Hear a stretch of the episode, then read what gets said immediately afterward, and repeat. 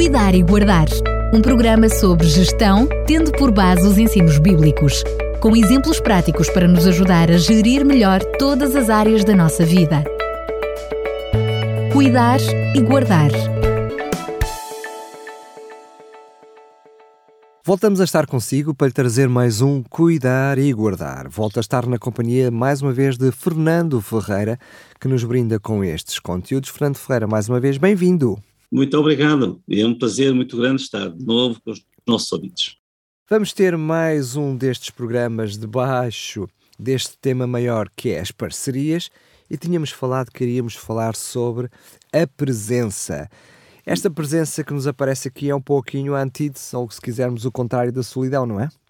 Exatamente. Portanto, como nós temos vindo a falar sobre estas questões, um, ao falarmos sobre a presença, estamos a falar da antítese da solidão. A nossa sociedade tem criado nas pessoas uma aparente atração pelo individualismo. Talvez por isto existam tantas pessoas infelizes. Há pessoas que escolhem e sofrem de solidão devido ao seu individualismo. Acham que não querem depender de ninguém, mesmo que seja dos próprios familiares. Augusto Cury, um psicólogo que temos citado muitas vezes, afirma que o individualismo é amigo da solidão e ambos fecham as portas para a felicidade. Portanto, há aqui uma incompatibilidade uma página do Serviço Nacional de Saúde, atualizada em 2021, afirma que o sentimento de solidão pode interferir com a qualidade de vida das pessoas. Esta página disponibiliza os resultados de um estudo feito em Portugal com mais de 1.200 pessoas, entre os 50 e os 101 anos, e concluiu que, dos solitários, 20,4% são mulheres e 7,3% são homens. As pessoas com menor escolaridade apresentam mais solidão, entre 25,8%. O sentimento de solidão aumenta com a idade também. Situa-se nos 9,9% entre os 50 e os 64 anos, mas é de 26,8% para pessoas com mais de 85 anos. A solidão é mais frequente nas pessoas viúvas, 30,6% e nas pessoas solteiras 15,8%, do que em pessoas casadas, que o índice é de 9,2%. Mesmo pessoas rodeadas de muita gente podem sentir solidão, conclui este estudo. É verdade, a solidão pode acontecer mesmo quando temos outras pessoas sentadas nas cadeiras ao lado. Pode acontecer quando temos refeições com qualidade e regularidade. A solidão pode acontecer mesmo quando dormimos acompanhados. A solidão pode agravar-se, mesmo quando nos oferecem um abraço.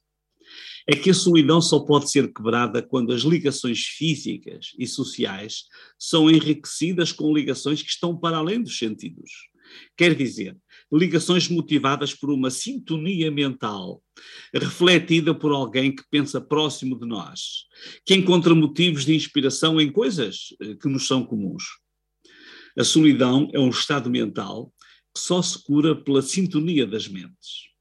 Há pessoas com quem gostaríamos de conversar sem parar. Sentimos-nos bem ao ouvi-las. Outras pessoas, quanto mais conversam, mais nos afastam. Há pessoas que nos inspiram para a relação e há presenças que motivam o isolamento.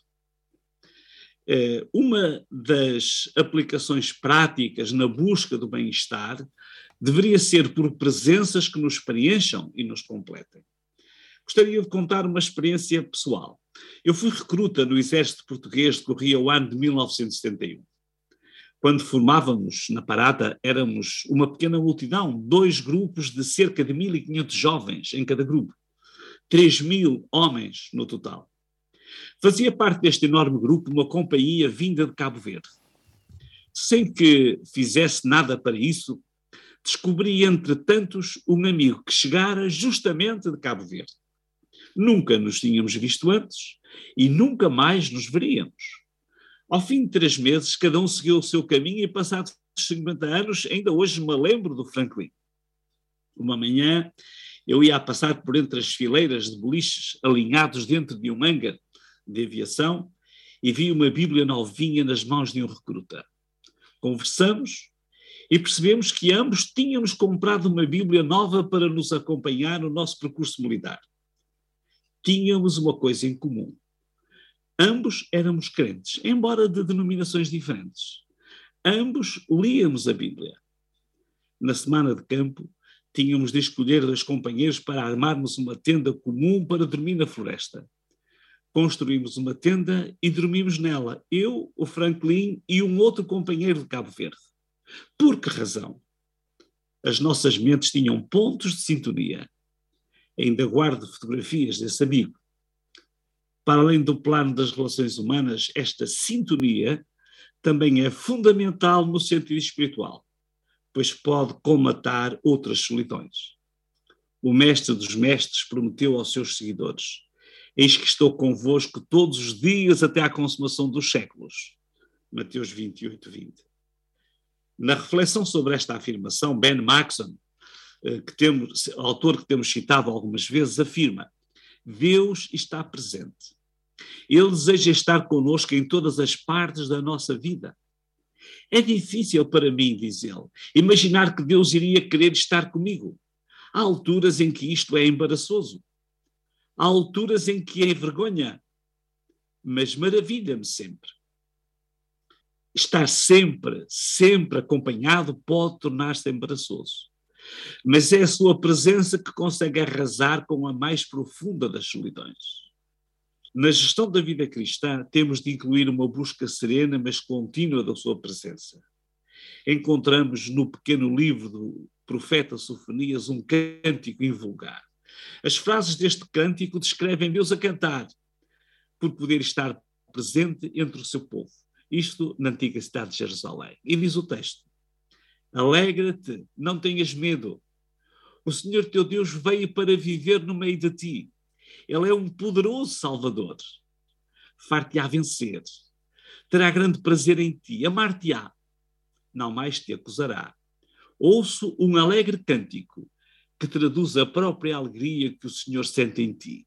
Encontramos em Sofonias 3,17, na versão do livro a presença de Deus no ser humano que o fortalece, que o torna vencedor e que o ajuda a transpor as mais duras solidões, que o habilita para a gestão da vida, é igualmente motivo de alegria para o Criador. Imagine, poeticamente, ele é retratado a cantar de alegria. Este é um verdadeiro retorno às origens. O ser humano foi habilitado originalmente para gerir a terra e a vida em ligação com o Criador. A ruptura deste estado presencial constante é a causa do sofrimento humano e da degradação da terra. É necessário reencontrar a alegria da sua presença. Não esqueça, o individualismo fecha a porta à felicidade. Isto é, cuidar e guardar.